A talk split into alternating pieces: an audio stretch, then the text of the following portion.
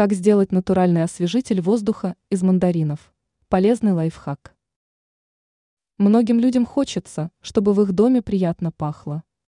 Для этих целей часто используются магазинные ароматизаторы, однако они не всегда безвредны для организма.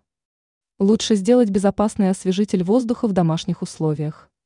Для этого понадобятся оранжевые фрукты, мандарины. Мандарины обладают приятным вкусом и запахом. Они способны создать ощущение праздника и новогоднего настроения.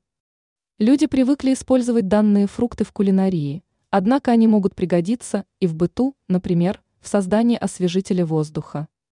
Для создания домашнего средства вам нужно взять кожуру мандаринов, промыть ее, а затем измельчить. После этого важно дать коркам высохнуть и положить их в мешочки из ткани. Если разложить такие мешочки в разных частях комнаты – то пространство наполнится приятным цитрусовым ароматом. Для усиления запаха мешочки лучше положить на батарею. Мандариновая кожура способна освежить не только комнату, но и обувь. Для этого можно положить ее внутрь ботинок и оставить на ночь. Теперь вы знаете, как сделать натуральный освежитель воздуха.